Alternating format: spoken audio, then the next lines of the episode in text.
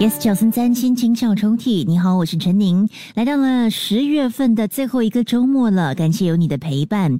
星期六还有星期天晚上七点五十分，有这个单元心情小抽屉为你提供一个平台，让你抒发你的情感，和我分享属于你的故事跟回忆。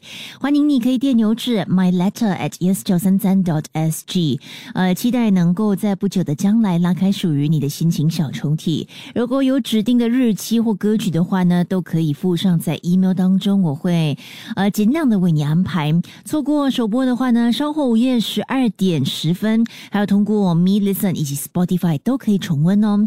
今天要拉开的心情小抽屉来自这位朋友 BT。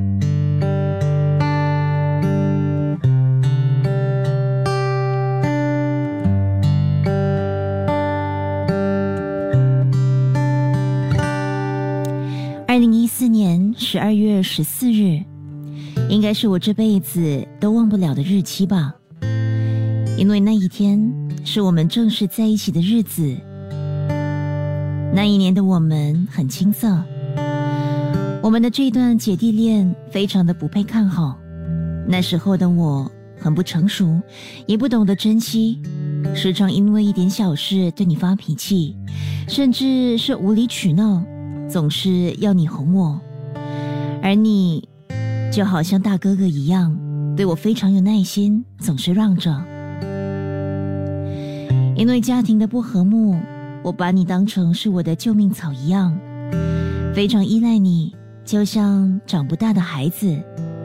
我也非常黏你，黏到我的整个生活只围着你转。但是时间久了，你也累了。于是，你终究提出了分手。是你的离开教会我，要怎么去爱、包容和理解。也因为你，我才愿意去改我的臭脾气。人们总说，十六、十七岁爱上的，一定是这辈子最爱的。更何况，我们是彼此的初恋。那时候的我。倾尽所有去爱你，就好像非常用心的写了一篇作文，只差结尾。可是这个时候，纸却被撕碎了。后来的我，也有遇到更适合我的，可是我好像除了你以外，没有办法再爱上别人了。身边的朋友都劝我，不要那么的执着。尝试去接受新的人，但我真的做不到。二零二一年，时隔六年多，突然在 Facebook 收到你的好友申请，我也终于、终于的鼓起勇气，开始去找你聊聊天。聊着聊着，聊起了以前在一起的事，才知道，原来我们都一直放不下。那一天，你提出了见一面。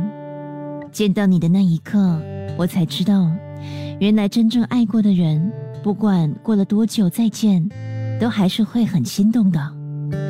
虽然也会害怕再次的重蹈覆辙，但是我不想再错过你，不想我们再没交集，不想留下遗憾，不想以后你的身边不是我。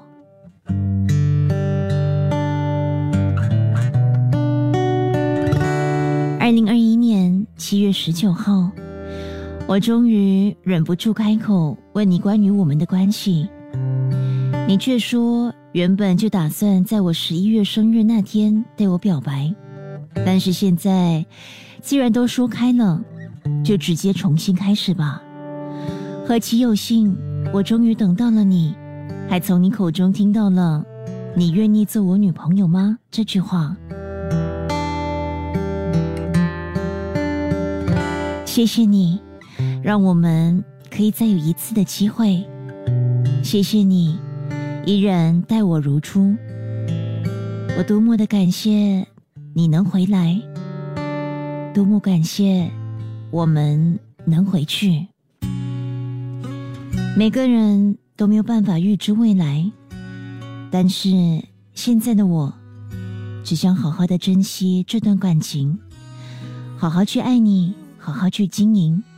希望以后的我们能一直是我们，我们要一起努力，一起变得越来越好。即刻下载 Me Lesson 应用程序，收听更多心情小抽屉的故事分享。你也可以在 Spotify 或 Apple Podcasts 收听。